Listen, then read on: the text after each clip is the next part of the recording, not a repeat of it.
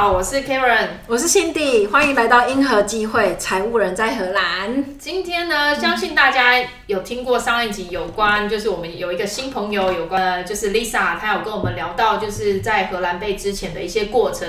那因为她的背景也很蛮有趣的，就是因为她是从高中毕业之后就来到荷兰念大学。对，那你想想看，十八岁毕业之后，你就离开你的家乡，然后到一个国家，又不是英美英美国家，所以我就觉得，哎、欸，这个女生很有趣，他怎么会就是，而且当时他是。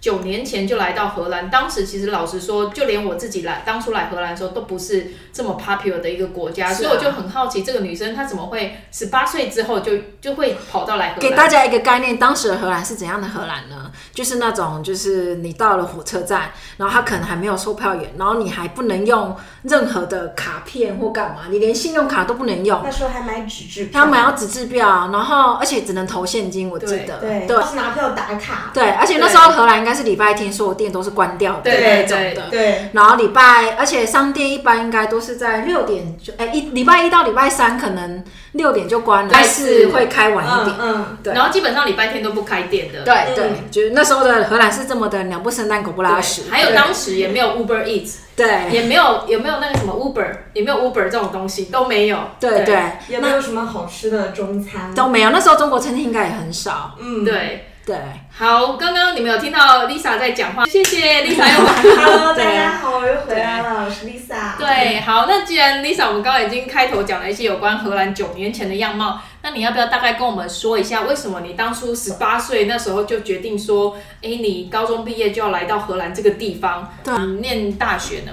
其实我经常遇到新朋友的时候，大家都会问我说，为什么当时会选择荷兰？嗯、我老实说，当时，嗯，其实并没有非常多的去思考出国留学这件事情，嗯、因为我有一个初中就认识的好朋友，他是已经来荷兰读书了，啊、嗯，所以他当时来荷兰的时候有和我介绍，就是荷兰这个国家作为出国的选择还不错，因为它并没有英美那么贵。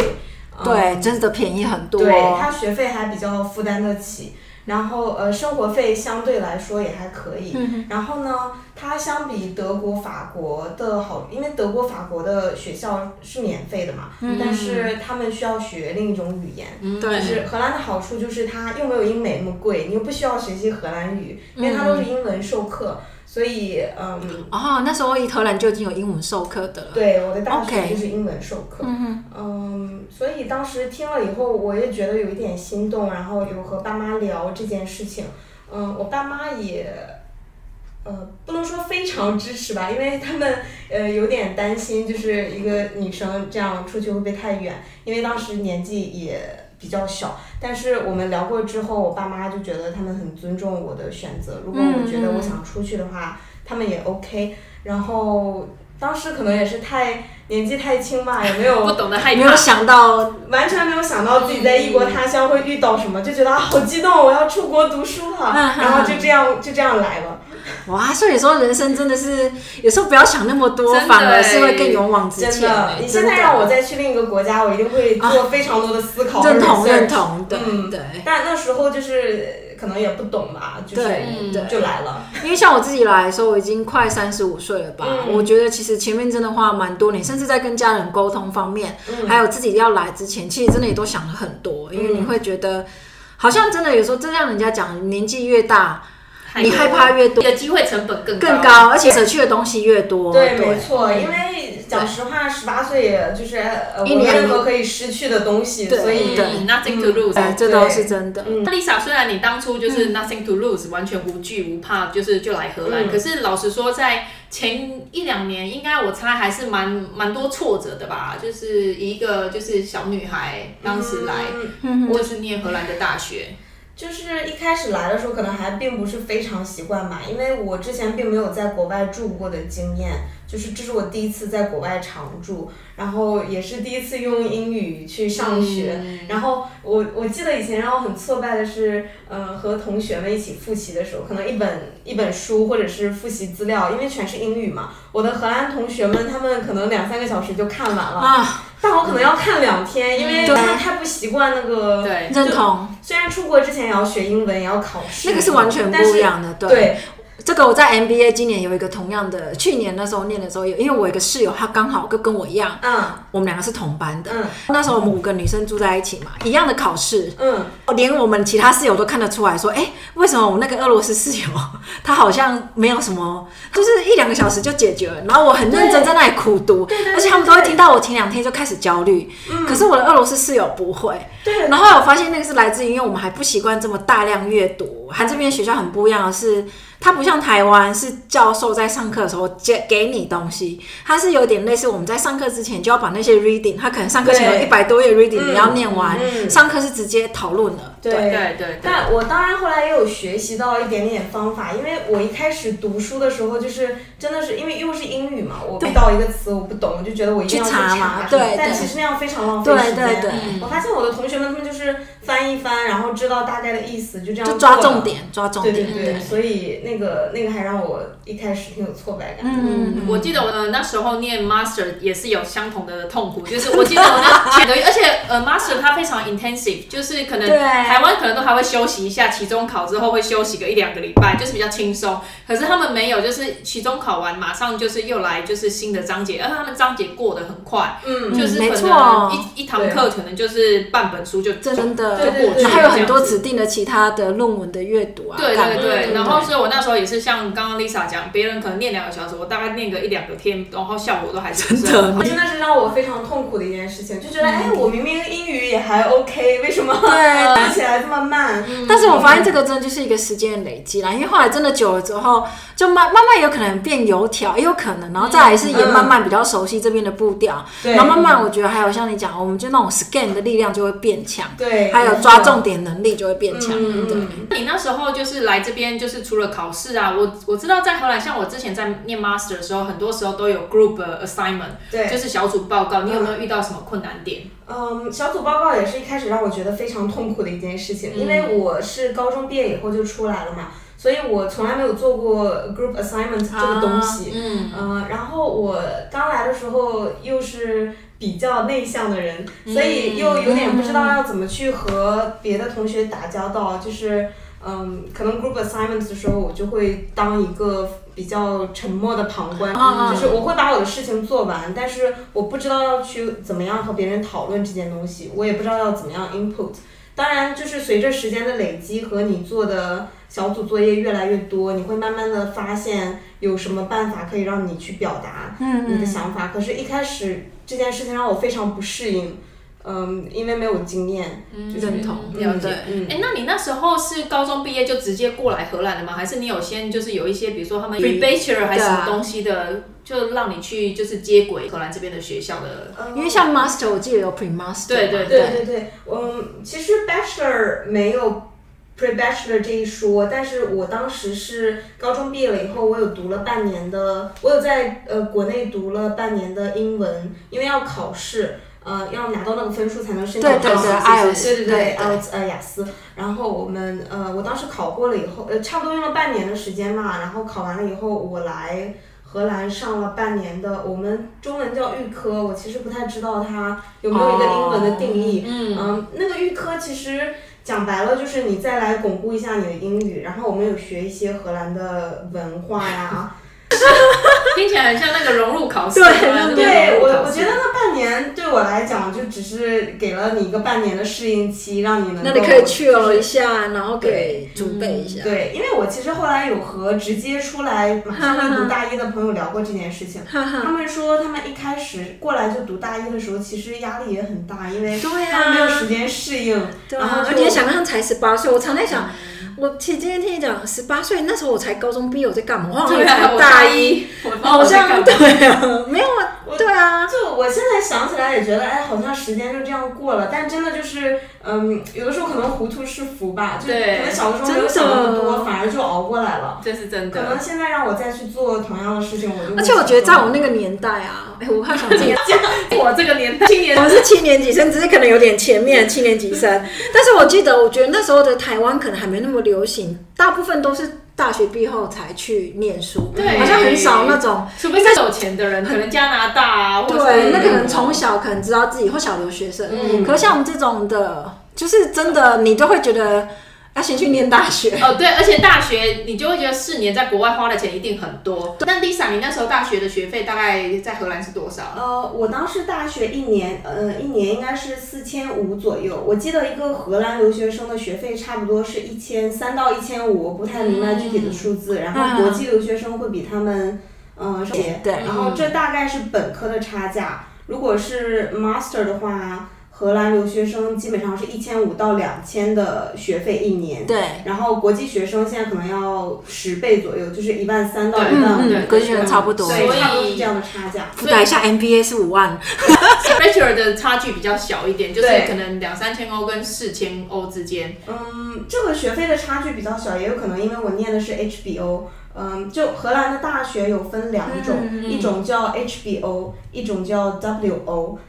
HBO 呢是四年制，它是比较偏 practical 一些的学校。操作对，就是直呃有点类似就是 hands on 的，比较 hands on，对，积极的。因为这四年的学习里面呢，包括两个半年的实习，嗯、他要求你一定要去一个企业实习，然后写一份实习报告。对。所以你在上学的时候就有机会去做呃去公司里面体验一下。工作，而且我记得你那时候，我看你的 CV，你那时候做起都是很 hands-on，例如说 bookkeeping 啊，或者是说审发票那种，就完完全全是你真的到业界之后做呃 finance 会做的事情。对对对，所以我我觉得这个经验也蛮好的，对，对我以后的工作也有很大的帮助。因为说实话，我如果让我一毕业就去工作的话，我可能不太懂这边的工作模式是什么样的。对，所以 HBO。这一点我觉得还比较不错，嗯、然后 W O 的学费可能差价要比较大一些。嗯、我记得我听朋友讲，W W O 就是俗称的 University 啊，嗯，它学术型大学，我记得，对对。对对，这哦这词好好，对。学术型大学，台湾好像是这样翻的，嗯、学术型大学。对，然后他们是三年三年制嘛。然后这三年呢，他们不会有实习，我记得。没有，没有，他们没有实习，就是呃理论会偏理论性比较强一些，但他们的学费相对来说也比较贵，因为在荷兰，如果你是有 university 这个 title 的学校的话，基本上都是可以在全世界排名排上名。没错，没错，荷兰的每一个 university 就是这几个，好像六个还是七个 university，全部都是全世界前两百大。对，所以他们的学费相对而言就要差价要对于国际学生和荷兰学生来。讲差价会更大一些。嗯，像我自己念呃自由大学嘛，VLAD University，就是它的学费，当时我那一那一年的学费就是国际学生的话，好像是九千欧还一万欧，我忘了。但是呃，如果是本地学生的话，或是欧盟学生的话，大概只要一千欧，还是对对，就是差距非常的大。嗯，对啊。而且我还记得早期的荷兰学生啊，他们其实政府真的很好。如果说你是类似像，如果你是搬家，如果说你念的学校并不是你那个区域的，你。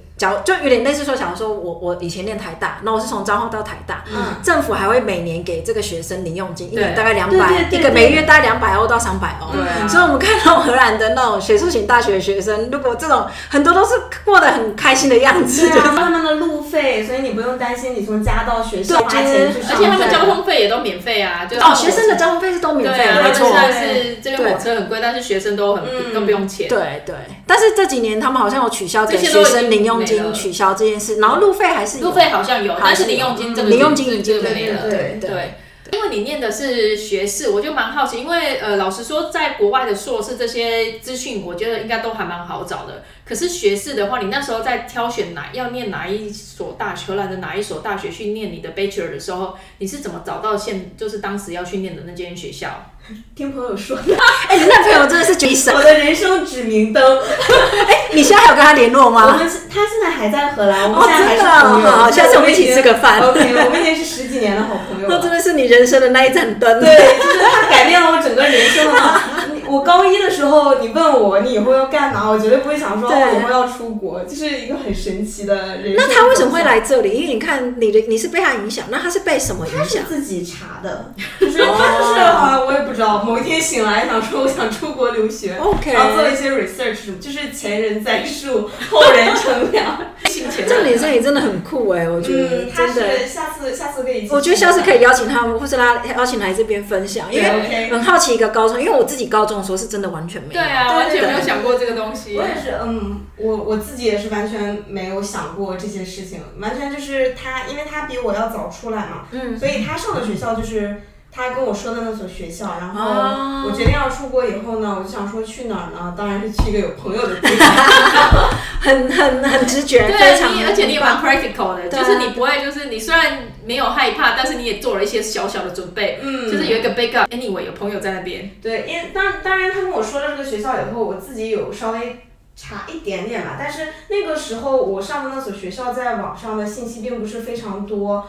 嗯，所以我最后还是通过中介来走一些程序，比方说和学校约面试啊，嗯、然后中介有帮我准备一些申请材料啊什么什么的，所以这些我并不是全是自己申请的，嗯，就是还是有受到外界的一些帮助。嗯嗯，那你那时候念完 Bachelor 有时间念呃他们的 Master 吗？还是你就先出来工作？嗯，荷兰的。荷兰的学生毕业之后都会拿到一年的 search year 的签证嘛，就是这一年的时间你可以找工作。所以我当时大学毕业的时候是决定，我用这一年的时间看看我能不能找到工作。嗯如果能找到一份我觉得还不错的工作，我可以先开始工作，然后过一段时间一两年看看要不要再回去读 master。嗯如果我没有找到的话呢，我就接着再读 master。然后很巧的是我。嗯，毕业刚毕业的时候就找到了一份还 OK 的工作，所以我就慢慢的开始，呃，我就接受了那个 offer，然后就开始一直工作到现在。那你现在还会想要再回去念 master 吗？还是觉得就还好？我会想要。嗯，我会想要再读一个 part time 的 master，因为我觉得辞掉现在的工作去读一个全职的 master 有点太不划算了。嗯、ISM 欢迎你，要在帮自己的学校宣传，你找个 sponsorship 以前的公司。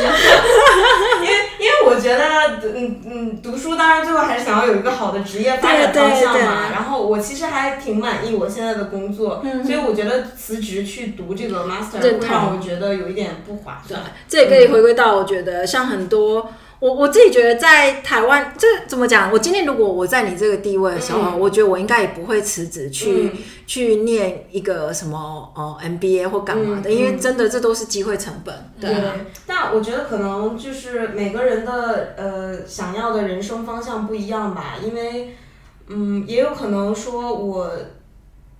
等工作经验到了一定程度以后，我对我自己现在的工作并不是很满意了。因为说实话，我对我现在的工作 level 来讲，我的学历还是够用的。嗯、但我如果想要再往上走到 management level 的话，嗯、其实你还是需要一定的。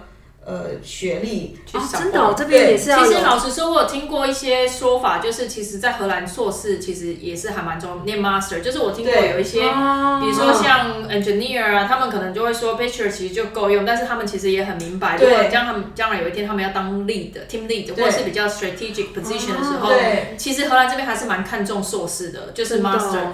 台湾好像就还好。对，所以我还蛮庆幸那时候自己也是来，只是为了一个 gap year 来念 master，然后。就没想到就把这一块就把补起来。我是后来才知道，原来荷兰也是蛮重学历的，嗯、不是只有 Bachelor。所以有些朋友，比如说他们也知道说，他们只有 Bachelor 嘛，所以他们就会想说，好，那我再去念个 MBA，就是为了要补足这一块。对，所以是哦，嗯，所以很嗯，那我真的是傻傻的，我我是没有想到想过这些事情的、啊嗯嗯。所以其实你现在读完了，反而就是更好一些，因为我有的时候也会想说，到底什么时候才能把这一个空缺给补起来？嗯，然后当然。全职和兼职，full time 兼职，full time 跟 part time，对，呃，这这两个都有它的好处，因为 full time 的 master 很快，你一年就读完了，对，读完以后就可以 move on，对，但 part time 的呢，你要虽然你可以保留你的工作，还可以继续领工资，但是我一想每天下班之后还要继续读书也很痛苦，对，就是各有各的好处，可能每个人想要的选择不一样，这个还是要看每个人的情况，嗯，认同，嗯，对。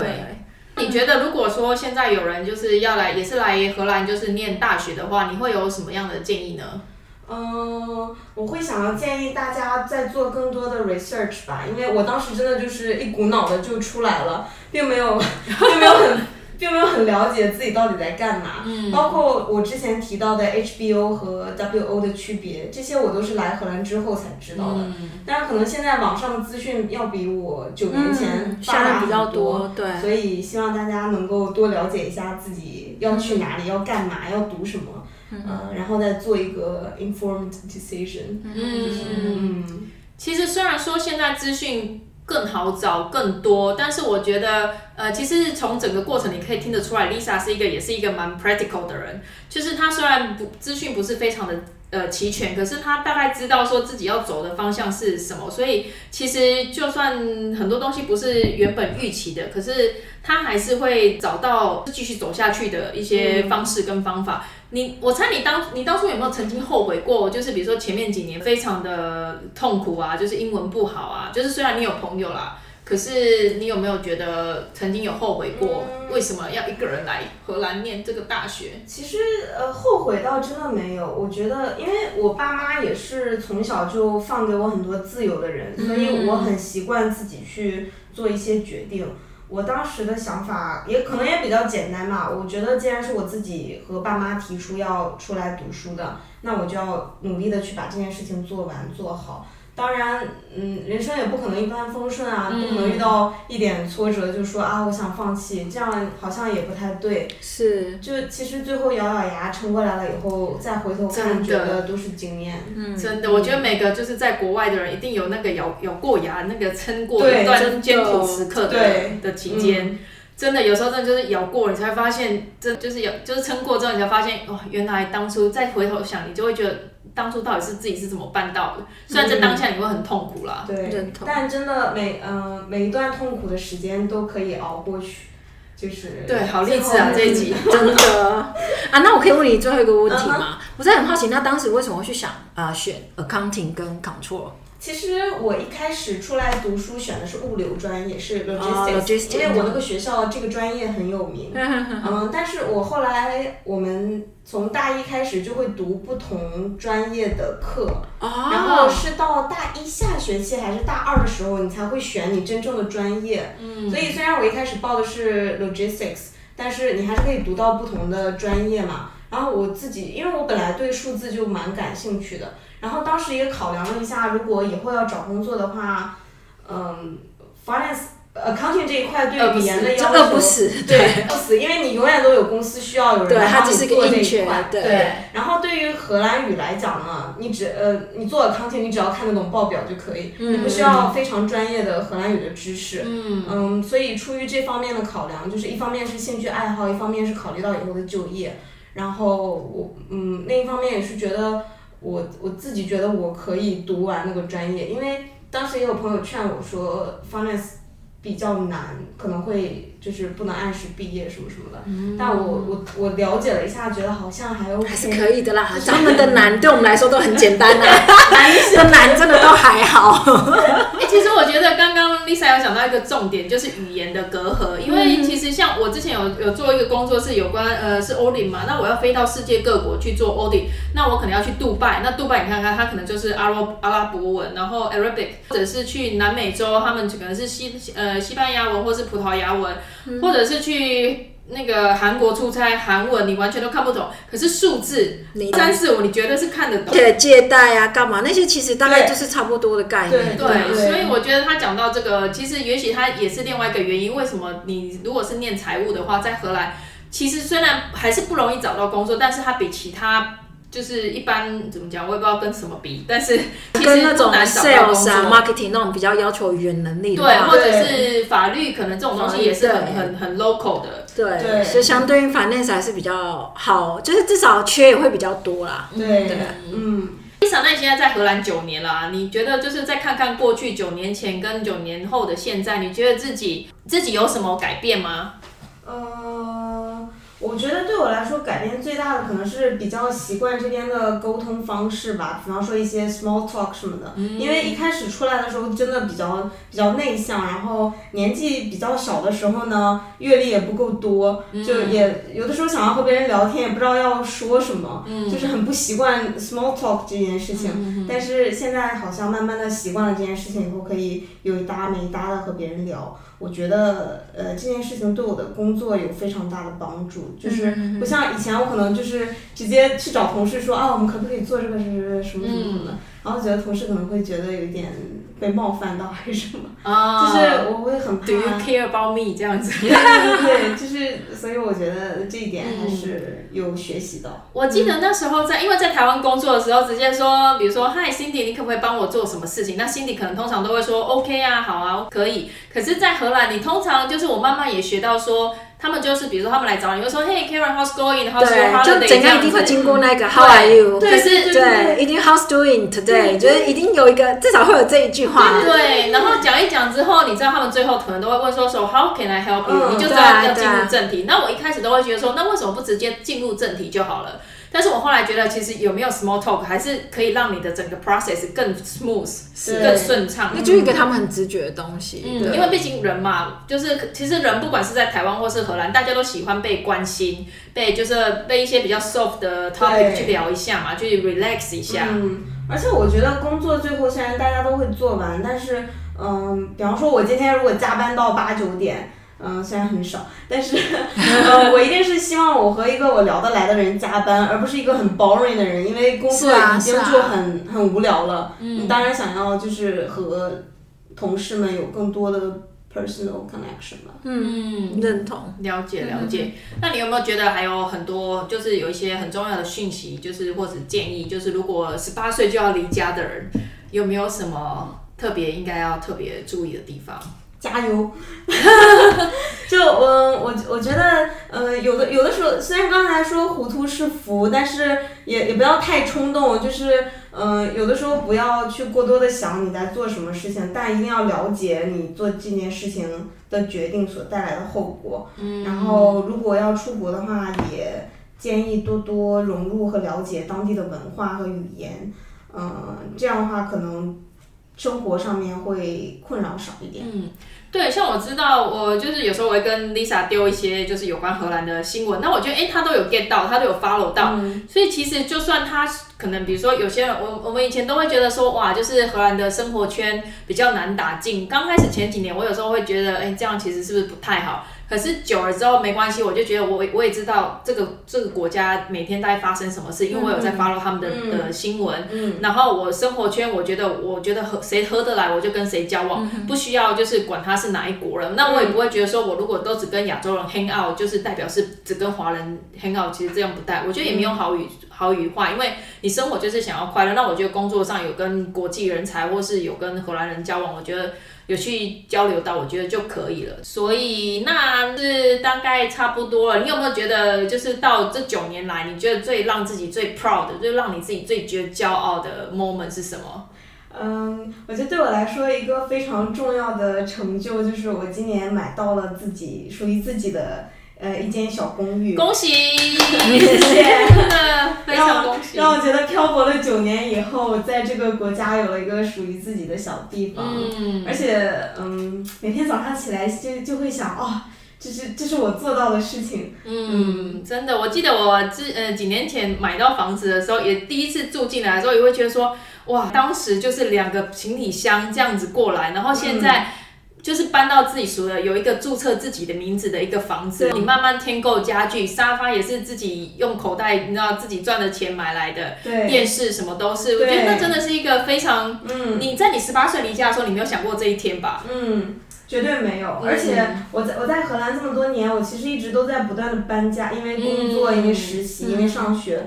就是我大概隔一两年就会搬一次家，嗯、我就觉得啊好累啊，就是一种四处漂泊的感觉。对。然后现在就觉得啊，终于好像有种归属感。对，有有一点，嗯嗯嗯，嗯，真的对，很励志的，很励志的故事。但是其实我觉得人生就是这样，关关难过关关过。其实 Lisa，你虽然她现在很轻松的讲这些故事，可是我相信在每个阶段她都有就是她要面临的挑战。那她就是用她的比如说乐观啊，或者是她的 resource。去得到解决的方式，然后再 move on 这样子。希望这一集的分享可以带给你们不同的呃看法，或者是你对荷兰大学有更多的认识。如果有任何的关问题，也欢迎你们留言。对，那今天真的非常谢谢 Lisa，谢谢 Lisa，、加油，好，加油，拜拜，拜拜。